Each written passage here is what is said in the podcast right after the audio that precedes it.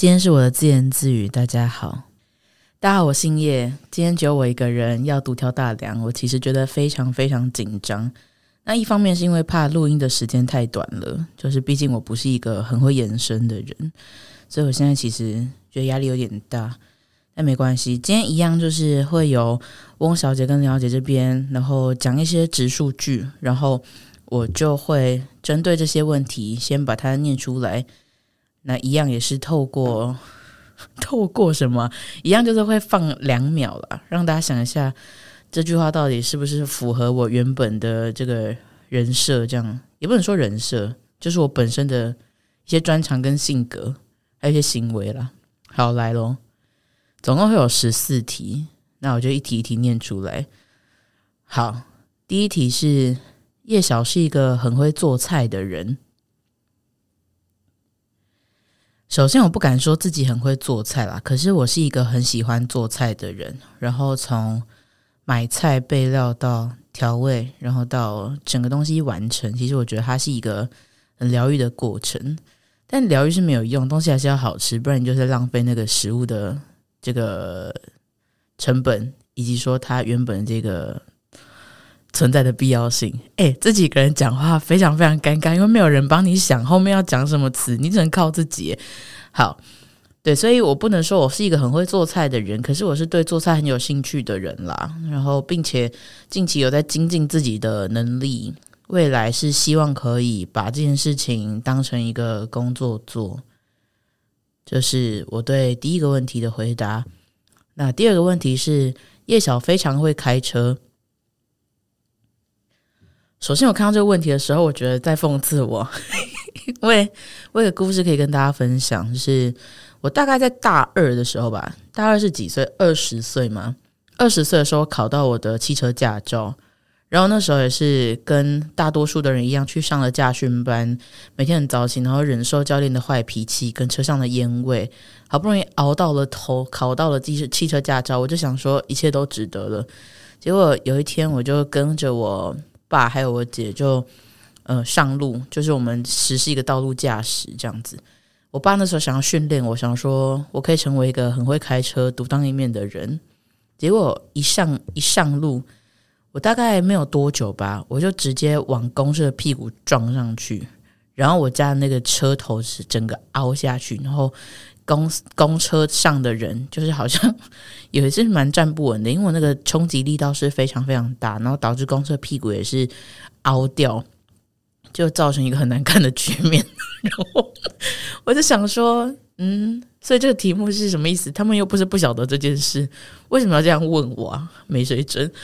反正我就不是一个很会开车的人啦。然后自此之后呢，就是这个事件之后，我就没有在。台北就是双北开车上路过，但是我先前跟我朋友去花莲的时候，我们有租车，然后有小开一下，跟那道路笔直，然后路上没有什么人，自然就不会有什么撞到公车的这个风险。对，所以我觉得重点应该是在说，我要开车可以，可是路上不能有公车，大白错，反正就是路上车子不能这么多啦。那。我这样子敢冲敢撞的一个性格，可以发挥的比较好一些些。对对对对对，好吧，所以我没有非常会开车，我我算是可以开车，但尽量不要让我开车，对大家都好。好的，再来第三个叙述是叶小能说流利的法语，我不会。那。先前其实我们在录音的时候，翁晓跟林晓提到，他们之前在高中的时候有选修日文，就是在讲那个廖同学的故事的时候，当时我选的是法文，然后那个老师他非常非常奇怪，她是一个中年妇女。我首先要先强调，我不是瞧不起中年妇女，中年妇女没没没没有什么没有什么好值得被瞧不起的地方，中年妇女很赞。但是这个中年妇女呢，你很明显可以感觉出来，她其实就是不会讲法文。然后，因为我之前对于法文的认识其实并不多嘛，在我们早期可能接触电影啊什么之类，也不会是法国电影，不会是以法文为一个主要的流派的，所以我其实对于法文的认识不深。我其实也不太知道说正确的发音啊，或者说我要在讲法文的时候要怎么样去让自己听起来比较道地，或是比较优雅等等，其实没有这个概念。那我第一次看到法文课，我想说，嗯，很好奇，我就去选择说，哎，用法文当做我的第二外语。结果殊不知就遇到一个不会讲法文的中年妇女。我其实不晓得她是为什么可以当这门课的老师，但没关系，就先这样。反正她第一堂课的时候就发一张纸下来，然后上面就是满满的，在我看来是英文字的东西。然后他们就要，哎，老师就要我们在那个纸上面，就是挑一个那个字，然后在后面写下自己的中文名字。好，那我就照做。可是他也没有讲缘由是什么，他不晓得我们要，我不晓得我们要到底要做什么，为什么要做这件事情。结果他后来在点名的时候，他就突然间说：“来巴斯卡了。”然后没有人知道他在干嘛，就是什么东西，因为。巴斯卡勒在我听起来也不是一个英文字啊，所以他应该不是要传达一些什么讯息吧？他就一直对着空气大喊：“来，巴斯卡勒，巴斯卡勒！”讲大概不下三次，他最后就说：“叶叉叉在哪里？”就讲我的名字，我就举手。他说：“我在叫你，你为什么不回应？”我想说什么意思？我就说：“为什么你在叫？”他说：“我发那个纸就是要你们选法文名字。”然后反正我就莫名其妙叫做巴斯卡勒，就这样整整叫了一个学期，然后。他就是会一直叫我巴斯卡了，可是重点是我后来那个期末考的时候也是完全不知道在干嘛。他们期末考的时候就是要说，诶，你跟同学组队，然后你们要完成一个发文对话。那这个东西你们可以自己去写剧本，就看你们要聊什么这样子。我想说，阿姨，你这样子教我，我真的不晓得要讲什么，因为你没有教任何东西，你只是一直在叫我巴斯卡的而已啊，然后一直说跟我说 clay beyond 这样，clay beyond 好像是非常好的，但是老实说，我现在也不晓得这个读音到底是不是正确的。然后还有什么 Je parle chinois，不知道这是什么东西。然后，而且他那时候很拙劣，他就跟我们说，遇到不会的，你就是在旁边写下注音。他让我们用中文注音去学法文，所以我在那个期末考的时候，我我整个那个稿子上面全部都是中文的注音，看起来就是求求求。我以为学法文是让我变得优雅的一个契机，结果我看起来好像只是更拙劣而已。所以针对这个描述，说我可以讲流利的法语，想必是不可能的。我我从头到尾都只知道我的法名叫做巴斯卡勒，而且我不晓得为什么我叫做巴斯卡勒，纯粹就是因为我在那个纸上面写下自己的中文名字。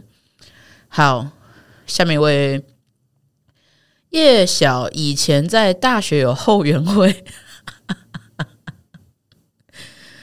我其实不晓得 这是哪里来的想法，很有创意啦。只是说我是不可能有后援会，我就是一个默默无名的人，大家也不太鸟我。大学的时候有一些自己的朋友啦，可是他们不会为我后援，不会有这种事情，所以这个是骗人的。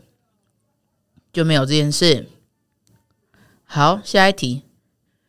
叶小生性就算插队也没关系。我 这有需要回答吗？因为这有什么好生性的？莫名其妙，插队当然有关系啊！插队是绝对绝对是有关系的一件事情啊！我个人在搭捷运的时候，就是非常讨厌插队的人。我刚刚搭捷运的时候还遇到，因为。我就是一个会实施先下后上的人。那一般来说，捷运开线一定你就会知道，有一些大站一定会有人下车。不管怎么样，我就是会先往旁边站，然后先让别人下车之后，我再上去。那我经常会站在第一个，就是等待上车的那个呃队伍里面。可是这种时候，就是会有一些人。不晓得是脑子没带还是怎么样，没有在思考。他就是不晓得里面的人会先下车，我们才要上去。所以里面的人边下来的时候，后面的人就会直接越过我，然后想要上车。我就是觉得这种人真的是没素养到不行，没水准。我不晓得他活在这世上是为了什么？诶，他没有用诶，他连他连排队都不知道。因为因为我想说，好啦，今天打个比方，就算是去象山或是去大安的车。如果前面的人没有要上车，我真的还是会示意问一下，说：“诶，所以他是有要上车吗？”有一些民众不会干这样的事，诶，我都觉得你们到底在干嘛？除非我做的很明显，我就是没有上吧。可是我通常都是侧身让大家先下车，所以我就觉得你们到底在想什么？不可以这样子，我觉得不不可能，世界上不可能有人生性插队也没有关系。有这种人存在，八成他的脸皮非常厚，或是他常常是那个在插队的人吧。这样的人可能就会觉得，哦，这件事情确实没差。可是对我来说，我是绝对不会有这种想法的。我也在此呼吁大家，绝对不要插队。然后，如果你看到疑似有人在排队，但你不晓得他是不是在排队，你就去问他，好不好？答应我，就去问他。好，再来下一个叙述是叶小姐不吃小珍珠。基本上有得选的时候，我都会吃大的啦。我我没有很喜欢小珍珠给我的感受，我觉得它太做自己了。常常饮料吸下去，小珍珠哎就不见了。我不晓得是我的喉咙孔比较大还是怎么样，为什么它就会直接滑下去？不是因为我就觉得，就是喝饮料，如果你要加料的话，你就是追求那个要咀嚼的感觉。所以小珍珠那没有办法让我咬太久，我就会觉得，嗯，它好像没有什么。必要性是咀嚼还是咀嚼啊？我其实搞不太清楚，但没关系，应该是嚼吧。反正我前面念嚼，啊，如果错了的话，我就先跟大家道歉，不求甚解。好，再来是叶小是滑板高手，哼，我不可能是滑板高手，可是我有很想要学滑板，这是我近期想要做的一件事情，然后。之所以我觉得我自己不太可能是滑板高手，一个原因，除了我没有学之外，因为我平衡感非常非常差，我是一个连骑脚踏车都会跌倒的人。那我先前在骑脚踏车，因为我跟我的家人有一起去骑过河堤，然后因为我很不擅长骑脚踏车，我会，但是我不擅长，所以我没有办法跟别人一样，就是可能双手放开啊，或者说只有单手在掌握那个龙头，我是做不到的。但这件事情我是从来没有幻想过，因为我觉得我就是会下下洗，所以我没有尝试过。但有一次，我们就在那个河堤骑车的时候，我就边骑边觉得很热，我是一个很容易流汗的人，那个汗眼见它就是要影响我的视线的，所以我头就甩了两次，就是想要把那个汗甩到其他地方去，至少它不要从我的眼睛滴下来，造成我的一些不适。我就甩了一下头之后，我就整个往右边倒，就是我就是个拔拔洗，就在那个。合体的那个脚踏车道上，然后我就非常羡慕我的家人，因为他就是亲眼目睹，然后他骑在我后面，他就看到一个人直接往侧面倒，然后原因纯粹是因为我没有办法用手擦汗，我想要把它甩甩甩干甩开这样，但就没有得逞，反而。惹自己身心，所以我就觉得这件事情应该也会验证到我绝对不会是滑板高手这件事情。我平衡感真的太差太差了。但滑板是不是还是需要一些核心的能力？好像是。不过我觉得这个就是有待商榷啦。等到时候真的有去学，再来解答这个问题。不过我觉得我离滑板高手是有点远，我能能不能站在滑板上都是一个问题。好。下一个叙述是叶小，即使戴口罩都还是会保持微笑。我 我觉得这个东西的必要性是非常低的啦。基本上戴着口罩就是为了让你不用做表情管理。我个人很享受这件事情，所以我不可能在口罩里面是保持微笑的。我很享受戴口罩的时候可以看起来很不开心。或者说看起来太开心，旁边也不会鸟你。因为有时候自己在节目上面听我们的 podcast，听起来超自恋。可是有时候可能，呃，翁小姐这边剪完之后，我们会需要去听一下有没有什么问题。然后有一些东西因为是之前录的，所以我当下会忘记之前说了什么。有时候听我还觉得哇，开心到不行，所以我就会在口上面就是窃喜。那你这时候没有戴口罩的话，你就会被发现这样。所以我就觉得戴口罩对我来说，其实也算是一个。莫名的保护，那外加其他时候就是上班的时候，你是绝对笑不出来的啊。所以戴口罩我，我是不可能会保持微笑的。跟大家分享，虽然大家可能没有想要知道。好，叶小第一次去爱情串烧就喝了四杯美烧，对，是这样子，没有错。爱情串烧就是我们先前其实在录音的时候有提到，是我们近期很爱去的一间店。然后它的招牌就是美酒加烧酒。然后我第一次去的时候，因为我其实什么都不晓得，在这个之前，在我们去爱情创造之前，我其实跟梁姐和汪小喝酒的时候，我都不会醉。我通常就是花了非常多钱，然后一点感觉都没有，就很冤，因为很赔钱，就很想想要追求那种喝茫或是甚至喝醉的感觉，可就一直都没有办法感受到。林小姐后来就看不下去，就把我带去爱情串烧，并且就是千叮咛万交代跟我说：“你第一杯一定要快，你要贪快，你绝对要快速的把这个东西灌下去，感觉就会来。”然后我就想说：“哦，好啊，那就试试看。”所以我第一次去爱情串烧的时候，第一杯喝非常快，马上就下去，可能不过五秒钟的事情吧。然后因为它就是顺顺的、甜甜的，你就不会察觉任何异样。你只知道说，诶，这个酒精浓度是有高，有在高，可是你会觉得还好吧，这样。但我自己知道，大家对于爱情串烧没烧这件事情的评价是带着畏惧感的，所以我其实知道，说我第一杯喝下去。应该第二杯、第三杯，我自己要谨慎，要注意这样子。可是我那时候太想要追求我想要喝醉的感觉，所以我忘记那个后劲可能会等一段时间，所以我就一接一一一而再再而三，完全不这样用，一杯接着一杯就直接喝下去。然后喝到第三杯的时候，我差不多就觉得，哎、感觉来了，感觉来了。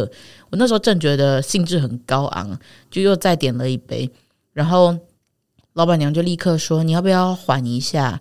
但我我那时候就觉得我好不容易有一种懵的感觉，我不行，我要把握这个机会，所以我第四杯就是又点下去，然后慢慢喝。结果我喝到一半，我就开始整理桌子，因为我趴下我受不了，我要睡觉了。所以我喝醉的时候就是就会睡觉。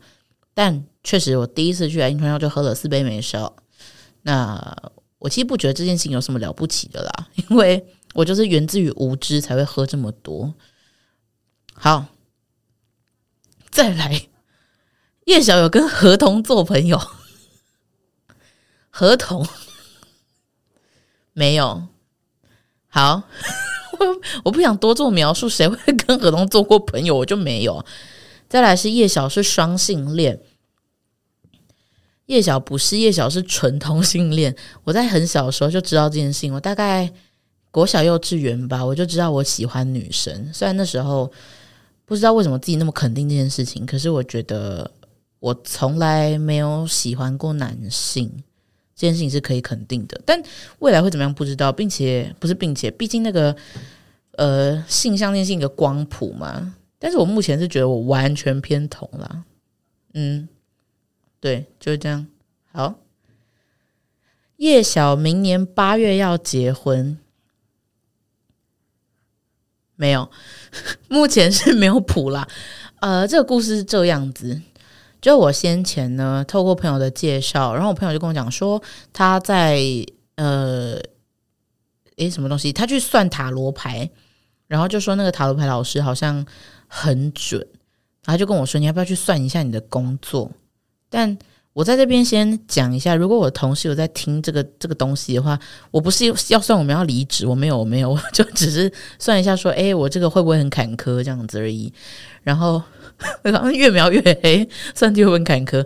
反正我就算了一下，然后那个老师跟我讲说，这个东西算流年的，所以我会连你的感情一起跟你说明，这样你你 OK 吗？我就想说，你都已经主动提出来，你也没有什么好不 OK，我就觉得没差。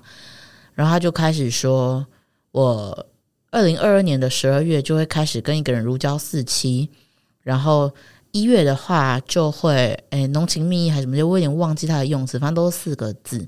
那二三月的时候可能会遇到一些信任上面的问题。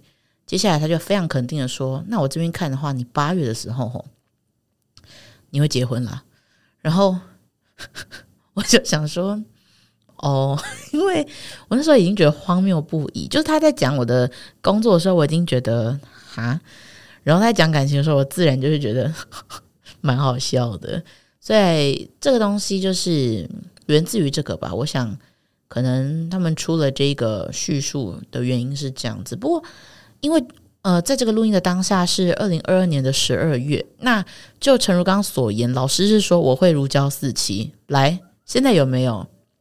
答案是没有，齁，真的没有。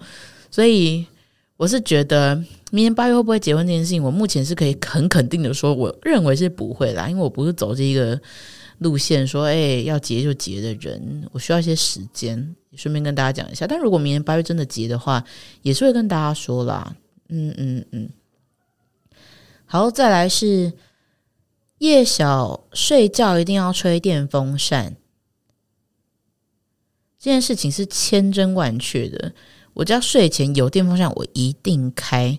所以我就有时候去外面住会觉得有点困扰，因为饭店通常不会付给你电风扇这种东西，他们就只会有冷气。那我是一个睡觉的时候一定要吹电风扇的，因为我通常那个流程是这样，就是洗完澡出来我就会大吹特吹电风扇，让自己整个人凉掉。然后睡觉的时候我会觉得，哎、其实没有到很冷啊，就是夏天，哎、不是冬天的时候没有到很冷，我就。电风扇还是会开，哪怕很冷，我也是会开，只是说那个泵数的大小而已，就是开大开小这样而已。可是我是睡觉睡觉的时候一定要吹电风扇的人，因为我会觉得空气很不流通，我觉得不舒服。但是这也有可能只是一个呃自己心里的一个这个叫做是什么作用？哎、欸，自己录音真的想不到词哎，尴尬尴尬，有点心理作用啦，就是会。误以为说有开着电风扇，好像你就会觉得空气比较流通，比较好睡。那没有开，你就会觉得怪怪的。我大概是持一个这样的理论，然后外加我真的是一个非常喜欢吹电风扇的人，所以睡觉一定要吹电风扇这件事情是对的。但如果真的要挑的话，也不是一定啦，因为就是出去外面你没得选的时候，你还是没有办法吹得到。所以大概是这样。可是我是喜欢吹电风扇的人。好，最后一个叙述是。叶小有刮刮乐中过五十万。老实说，我这个人是偏财运非常非常差的啦，所以我是绝对没有中过五十万这种这种惊天动地的数字。我唯一一次真的有印象中过是很久很久以前，很小的时候，大学可能一二年级，然后跟我朋友去西门町，我们那时候要看电影吧。长大之后不会去西门町了。看电影，然后路边就会有一些就是坐在轮椅上面的伯伯，他们就在卖刮刮乐。那那时候我一时间觉得那来买一下，因为我看那个伯伯很可怜，所以我就我就买了一张一百块的刮刮乐，然后我就现场刮，结果就中了一千元。那是我人生觉得自己最璀璨的时刻，因为我平常真的没有这种时候耶。对，所以就是一百中一千，那其实就是十。就净赚九百元这样子啦，所以不会有五十万这样子数就的数字。如果有的话，我也不会跟大家讲啊。嗯，可就是没有了。好的，那么这十四个。呃，叙述我的回复大概是这样。我真的觉得我们做这个系列非常可笑，因为到底谁想知道啊？就是 我想说，你们到底把自己当什么，还来经营这种东西？有没有啦？就只是想说，我们自己想要玩个游戏，那就好像蛮好笑的啊。因为有些题目你一听也知道这到底是什么东西。像上次翁小姐那个说看不起会做善事的人，也是在胡说八道啊！怎么会有这种人？对不对？好啦，那今天就先这样喽。如果大家有什么其他问题的话，也可以再提出来。不过，我个人是认为我们不要再把自己当偶像经营了，吓死人了。好啦，先这样，拜拜。